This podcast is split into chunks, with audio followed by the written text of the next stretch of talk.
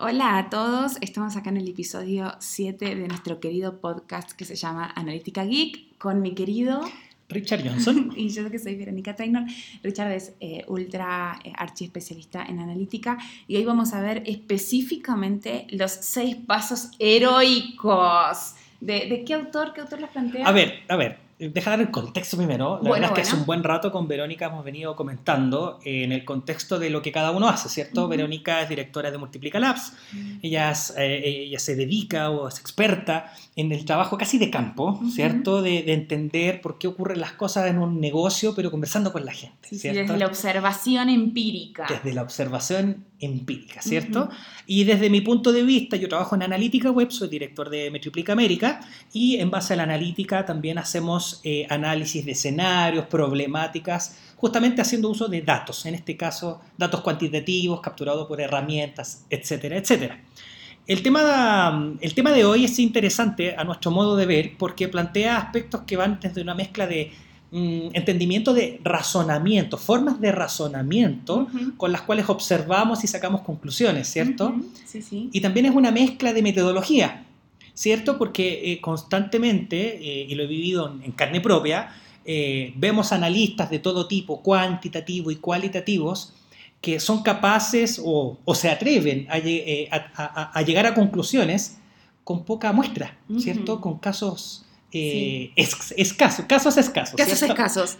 Qué, qué interesante, me parece que, que hay dos cosas. Por un lado, eh, que es esto como la falta de, de- de método científico, digamos, o eh, esto que vemos siempre de hicieron cuatro entrevistas y a partir de eso sacaron un montón de hipótesis, no hipótesis, de, de cosas completamente fundamentadas, pero fundamentadas en cuatro casos, digamos, o cinco casos. Eh, y por otro lado, el otro problema del que hablábamos en un ratito, que ahora lo vamos a, a explicar mejor, es esto de cuando sacamos muchos datos y decimos, wow, qué buenos datos, pero ni siquiera lo llevamos a insights o algo peor, no lo llevamos a acciones Sí, reales. ¿no? totalmente, totalmente. Eh, en el caso de los analistas web, eh, insisto, es algo que vemos muy a menudo. Eh, muchas veces me consultan, eh, yo tengo la, oportunidad de ser de profesor eh, de un máster de, de analítica web, pero también en, el- en los casos en donde he trabajado como consultor, los mismos colegas me preguntan, pero Richard, a ver, pero ¿dónde partes tú un análisis? ¿Cómo comienzas un análisis, cierto? Eh, me, me pidieron que hiciera una auditoría, por ejemplo, una auditoría, bus- una búsqueda de insights de un negocio particular y la verdad es que no sé por dónde partir. Google Analytics, que es la herramienta más utilizada en el mercado, bueno, Adobe Analytics, IBM, Coremetrics o Digital Analytics, eh, tienen todos el mismo problema. Te entregan más de 80, 100 reportes y la verdad es que todos te dicen aspectos distintos de, de un escenario, eh, aspectos distintos de una historia. Entonces, de ahí el problema. ¿Por dónde partir? Es lo que un cineasta, un director de cine tiene el mismo problema.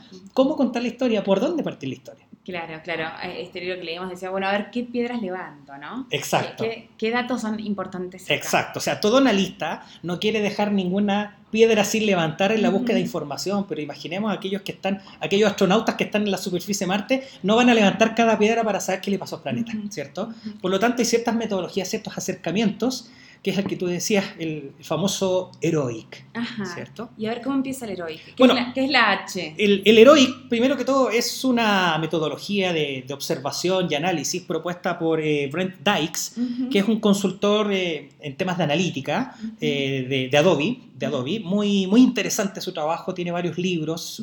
Eh, recomiendo también que puedan por ahí buscar su blog y suscribirse o leer sus artículos. Él plantea un acrónimo ¿ya? que se llama Heroic, H-E-R-O-I-C. Esto es muy gringo igual. Es muy O gringo, sea, sí, sí, es muy gringo, pero, pero la verdad es que funciona. Bienvenido sea para memorizarlo Sí, y para sí, aprenderlo. sí, la, la- la famosa mnemotecnia, ¿cierto? claro, Utilizar, claro. utilizar acrónimos para encontrar sus letras, para acordarse de, de elementos. Totalmente. Este heroic es, como decía, como dice Vero, eh, son seis elementos donde cada letra representa un- una actividad, ¿cierto? Como un paso de la paso, metodología. un paso, ¿cierto? La H de heroic, eh, en inglés el hit list o Ujú. la lista de elementos por donde vamos a priorizar el análisis. O sea, ¿qué piedras vamos a levantar? ¿Qué piedras vamos a levantar? Vamos a un resumen general primero. Dale. La E se refiere a evaluate data context, es decir, evaluar el contexto y los datos que tenemos, Interesante. ¿cierto?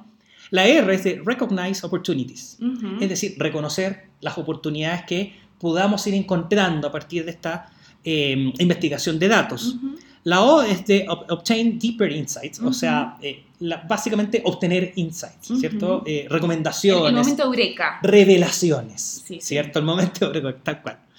Y la I es de Inspect Monetary Value. Y este es un elemento súper interesante que ya lo vamos a tocar, pero que hace relación a que el método científico en general es capaz de decirte relaciones de causa-efecto. Pero no olvidemos que lo que pretendemos a partir de todo este análisis es buscar recomendaciones que generen un impacto de valor al negocio.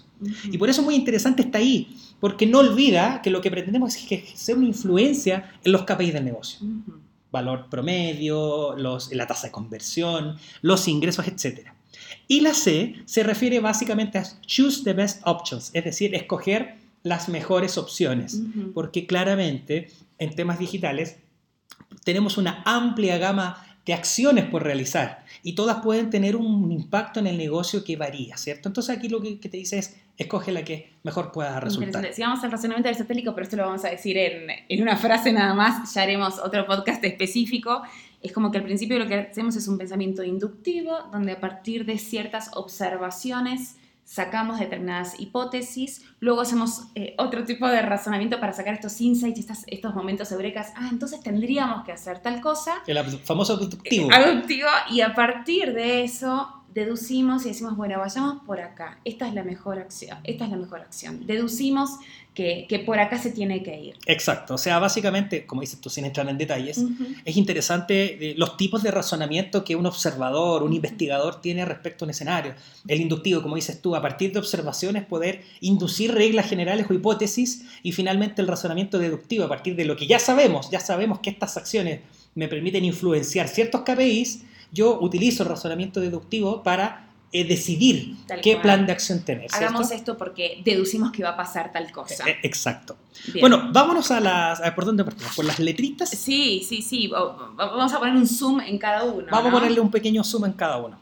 A ver, la H era de hit list. Sí. ¿ya? Eh, mira, tú, Vero, cuando tú partes un análisis, cuando estás, eh, por ejemplo, te toca analizar una universidad, ¿cierto? Claramente, los pasos a seguir en una universidad, en, el- en el- en el- en la exploración de- del, del negocio, o sea, suena, suena duro en una universidad, pero de la organización, del business universitario, es muy distinto del de otra, otra industria, ¿no?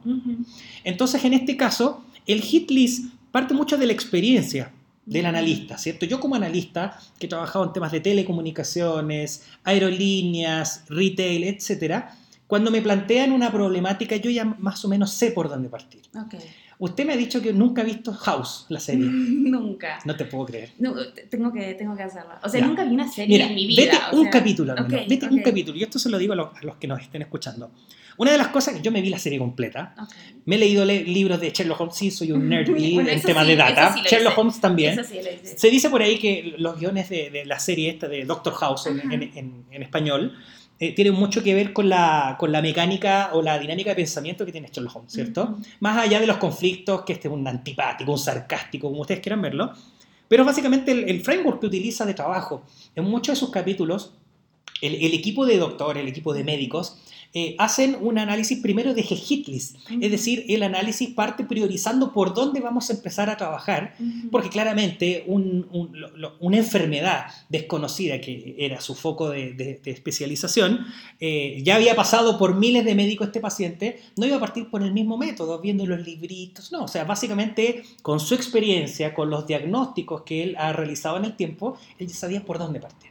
Esta H de hit list lo único que hace en el caso de la analítica web, por ejemplo, es decirle al, al analista, si estamos viendo que tu sitio web está dejando de recibir tráfico desde Google, el gratuito, sabemos que claramente tu análisis debiese partir por un tema SEO. ¿cierto? Y los reportes SEO tienen una serie de informes que son específicos de palabras clave. Bueno, en Google Analytics, en Google en general ha costado un poco los reportes de palabras claves, por razones que no voy a comentar ahora. Páginas de destino, elementos que tienen que ver con, por ejemplo, los reportes de cuáles son eh, los términos que utiliza la gente cuando busca y asociarlos a las páginas que tenemos en nuestro sitio. Es decir, hay una serie de reportes por dónde partir. Excelente, excelente. Eso es lo que se llama hit list, ¿cierto? Perfecto. La E. La E, el evaluar los datos y el contexto, tiene que ver básicamente con, ok, yo tengo una serie de reportes, pero no olvidemos que el negocio está inserto dentro de un marco social, económico, incluso político. ¿ya? Eh, a los que estudiamos eh, temas de, administración, gestión de empresas, economía, hay un concepto muy interesante eh, que es el famoso POET. ¿ya? El, el, POET, o lo, digo bien o no, es, no, perdón, no es el POET, es el, los factores políticos, económicos, tecnológicos y me falta uno por ahí que lo confundí con otro acrónimo.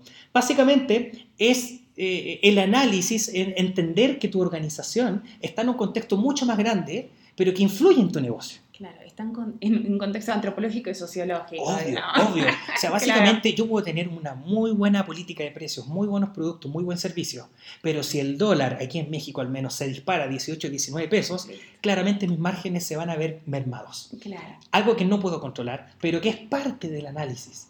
Que haya disminuido mi cantidad de ingresos no, no necesariamente es porque mi sitio funciona mal, o porque mis productos están mal. Hay un contexto que tenemos que considerar. Un contexto económico. Qué, qué, interesante, bueno, cuántos analistas Price Juniors entran a trabajar, digamos, y claro, no, no, tienen en cuenta esto porque tampoco, tampoco lo saben demasiado. Exacto, exacto. La, mira, la labor del analista eh, no es sencilla, no es sencilla, porque básicamente tiene que, eh, tiene que acudir no solo al conocimiento de herramientas, a la experiencia que tiene en el identificar qué KPIs o qué eh, qué indicadores pueden reflejar mejor el porqué de las cosas.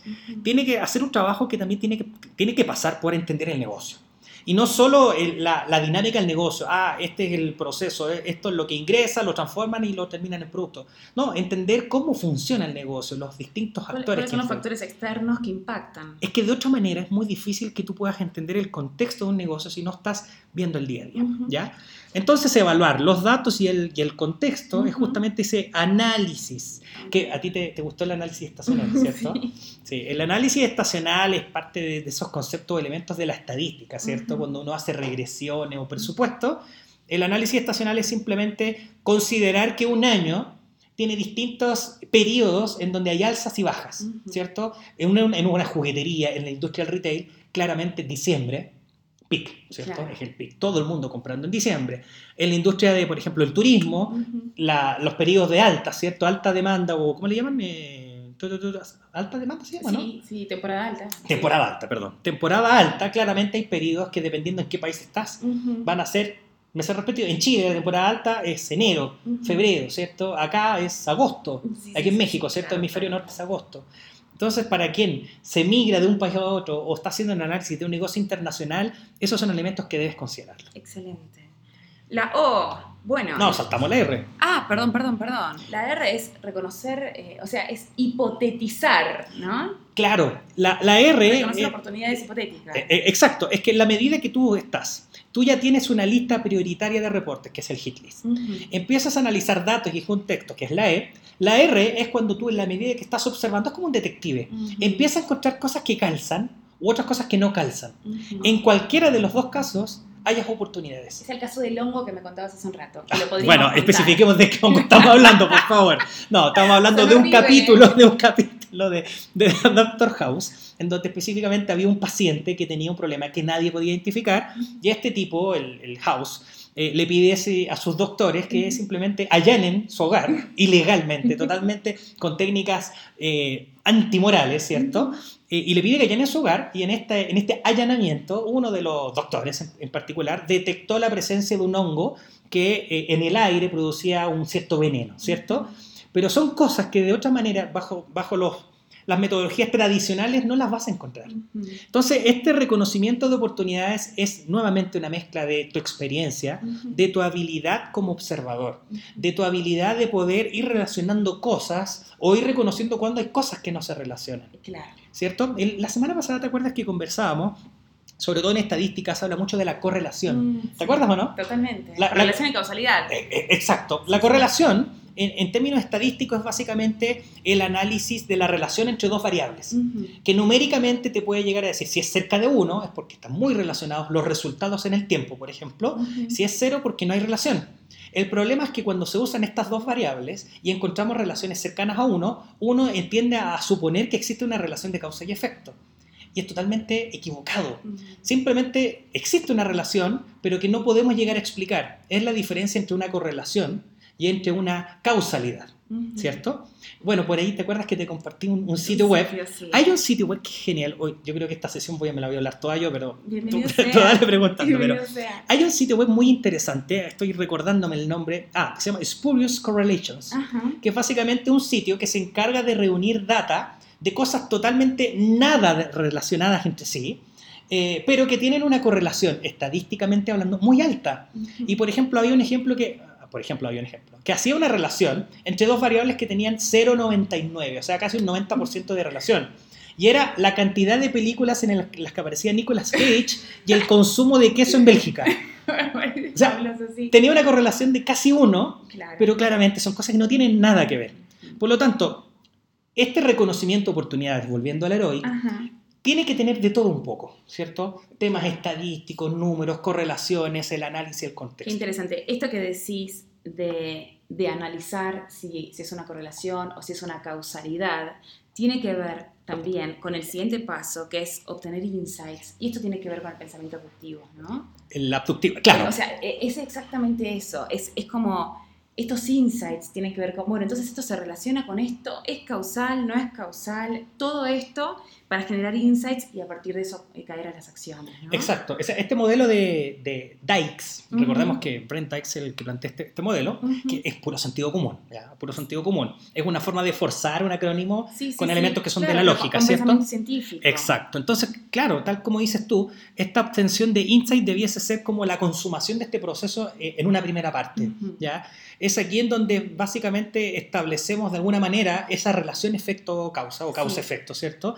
lo, que hemos estado observando es lo que provocó esto otro, por lo tanto concluimos que si sigue ocurriendo esto que estamos observando, va a seguir ocurriendo este resultado, ¿cierto? O sea, ahí hay insight, por lo tanto, y lo que vemos es que insight no es lo mismo que observación. Y ese es otro problema que, que, los analistas...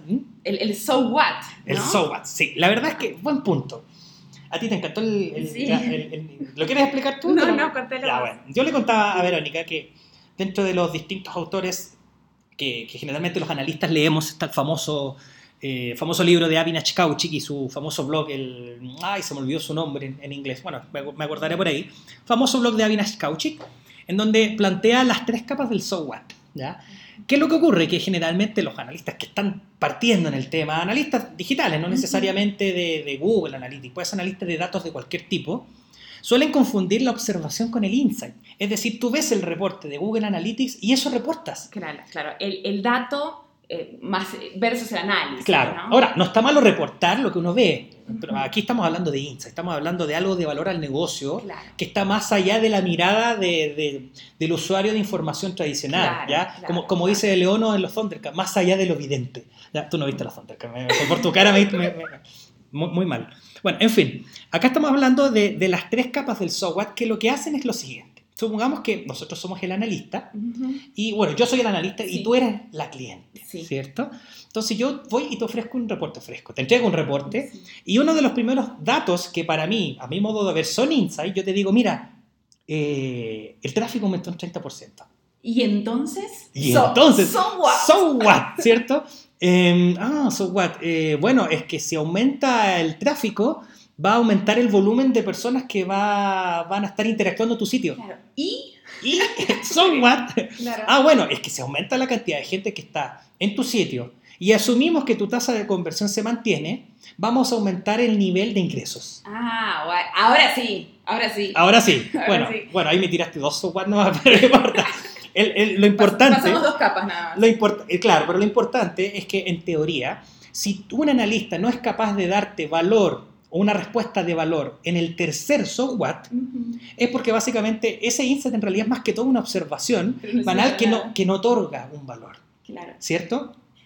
Qué bueno porque, porque muchos que trabajamos en, investigación, em, muchos que trabajamos en investigación nos encantan como los datos y nos fascinan los datos y bajar a la tierra, francamente no nos interesa. O sea, como, no, no me hagas bajar a tierra, el negocio, cuánto te... No sé, pero wow, pasa esto. Entonces, este es todo un trabajo casi como de, dejar el mundo de las ideas de Platón y bajar a, lo tangible, ¿no? A, lo real. Exacto, exacto. Y de ahí la, de ahí, la I, la letra I del Heroic de, de Brent Dykes, se refiere al Inspect Monetary Value, es decir, poder hallar valor, pero económico, monetario, tangible en el negocio respecto a las prioridades, perdón, a las eh, recomendaciones que vamos a hacer. Y este es un valor que diferencia un poco de, la metodología de método científico que generalmente tenemos. El científico, por amor a la ciencia, generalmente llega hasta la O. Es decir, encontrar insight, encontrar esa relación de causa-efecto, genial. Pero recordemos que lo que estamos pretendiendo hacer es generar emociones, es decir, eh, mover, mover energía dentro del, dentro del negocio. Por eso de ahí viene el emotion, ¿cierto? Entonces lo que, lo que pretendemos, la única forma de influenciar de verdad es cuando las recomendaciones generan un impacto que aquí, bueno, puede ser monetario, pero puede ser disminución en costos, puede ser una mejora en la eficiencia o simplemente aumentar los ingresos. Cuando tú eres capaz de monetizar el impacto en tus cambios, primero vas a tener oídos abiertos y vas a tener voluntad de poder hacer los cambios que tú quieres llegar a hacer. Excelente, excelente. Entonces ahí bajamos al pensamiento deductivo, que es bueno, entonces deducimos que tenemos que ir por acá, ¿no? Exacto. Esta, esta es la mejor opción por la cual hay que ir. Y ahí está el money, ahí está el chin chin, ¿cierto? Y la C, la C se refiere, la C finalmente de, de, este acrónimo, se refiere a choose the best options, es decir, escoger las mejores opciones. Lo que ocurre es que podemos llegar al caso en donde hay muchas acciones, tareas o incluso recomendaciones que podemos llegar a hacer que la verdad todas generan un impacto de valor, ¿cierto? Pero aquí el Choose the Best Options tiene relación con no solo poder creer por dónde debemos partir, por cuál podría ser la mejor opción. Para los que estamos en analítica, eh, existe una, mm, una, táctica de optimización que se llama el testing. El testing, el famoso A-B testing, o los famosos testing multivariables, los split tests, existen una multifactorial, hay una, una serie de, de tácticas de optimización que lo que hacen es facilitarnos escoger esa opción. Porque muchas veces la opción se da porque el jefe lo dijo. Tú sabes que hay un famoso acrónimo que se llama el HIPPO, H-I-P-P-O. Cuando la decisión es por el HIPPO significa que fue hecha por el, high, el Highest Income Person Opinion. Es decir, que es una opinión que te la da el que gana más dinero, es decir, el jefe. Y lo que dice el jefe se hace. no fundamentada en datos. Por lo tanto, el Choose the Best Options puede ser de alguna manera una oportunidad para poder aplicar técnicas de optimización como los A-B testing, es decir, poner distintas alternativas a competir entre sí en un mismo escenario al mismo tiempo y ver cuál de esas resulta en un mejor valor económico o un mejor impacto. Excelente. Entonces, uno desde el razonamiento deductivo dice, en realidad yo creo que esta es, esta es la mejor opción, pero por suerte tenemos la posibilidad de eh, probar muchas cosas y validar nuestras hipótesis, ¿no? Porque el razonamiento deductivo genera una hipótesis, pero la podemos ahí realmente comprobar. Exacto. O sea, toda esto es una línea lógica, como decíamos hace un rato, mucho sentido común, pero dentro del sentido común hay muchas cosas que se pasan por quizás ser obvias, es ¿cierto? Que me parece que, que, más que sentido común es razonamiento científico. No, claro, claro, claro. un razon, es una forma de razonamiento estructurado, ¿cierto? que, donde cada paso te va dando, eh, digámoslo, el output de cada paso es un input valioso para, para que tú sigas avanzando, pero de manera segura, de manera tranquila. Excelente. Y lo interesante de esto es que no solamente usamos el pensamiento inductivo para entender el por qué, sino que también obtenemos insights y, razonamos cosas para la acción. O sea, esto es completamente orientado a la acción. Eh, exacto, y eso es un aspecto que no debemos olvidar. Eh, nos gusta la ciencia, pero también la ciencia que permite eh, generar impacto e influencia. Claro, Por, ahí, por ahí hay un libro de inteligencia emocional muy interesante que plantea que el mejor físico, el científico físico, no es el que sabe más de física, es el que logra generar una influencia importante en la comunidad científica de los físicos. ¿Cierto? Un tema muy de, acción también. Por lo tanto, si no generamos influencia, cambios, la verdad es que no va a pasar nada. Qué loco. Justo ayer, ya, ya para cerrar, un amigo, eh, Gabriel Charles, que es director de Guaira, de acá en Aceleradora, eh, leyó un libro de un francés que, que, le pone como un verbo, generaliza justamente, es un filósofo que generaliza y pone un verbo para definir cada país. ¿no? Y es interesante porque el verbo que usa para definir a Estados Unidos es to do. Hacer. Do. Todo. Y, y es cierto, y están completamente enfocados a la acción. Y esto, este, est- estos seis pasos, están 100% orientados a la acción. Y creo que es parte de lo que tenemos que aprender, ¿no? Exacto. Bueno, vamos terminando. Hoy día nos pasamos un poquito el tiempo, siempre tratamos de hacer los 20 minutos. Antes de terminar, quisiera comentar un tema, que ya te lo he comentado también a ti.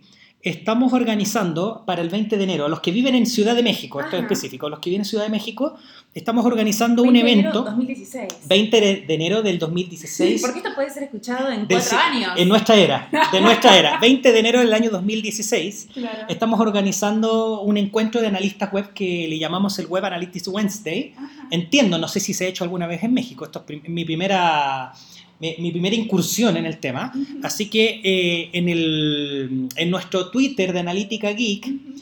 Eh, y en nuestros Twitter personales vamos a estar dando más información. Es un evento gratuito, es un evento que pretende ser de networking a quienes trabajen en temas de analítica digital. Insisto, gratuito, vamos a esperar a ver si podemos regalar algunas chelas y botanas por ahí, eh, pero ya están cordialmente invitados. Estamos todavía por cerrar el lugar, la locación, pero vamos a estar publicando en nuestro Twitter Excelente. eh, y aquí lo vamos a publicar en el podcast, al menos en la descripción, cuando al menos tengamos la, la ubicación. Excelente. Bueno, un placer pensar y razonar todas estas cosas. Sí, lo pasé muy bien. Muy entretenido. ¿Te gustó? Muy buena, muy buena. A Bueno, ver si le gustó a la gente. Eh, esperemos. Y si no, bueno, una pena. Bueno, bye bye. Bueno, adiós a todos.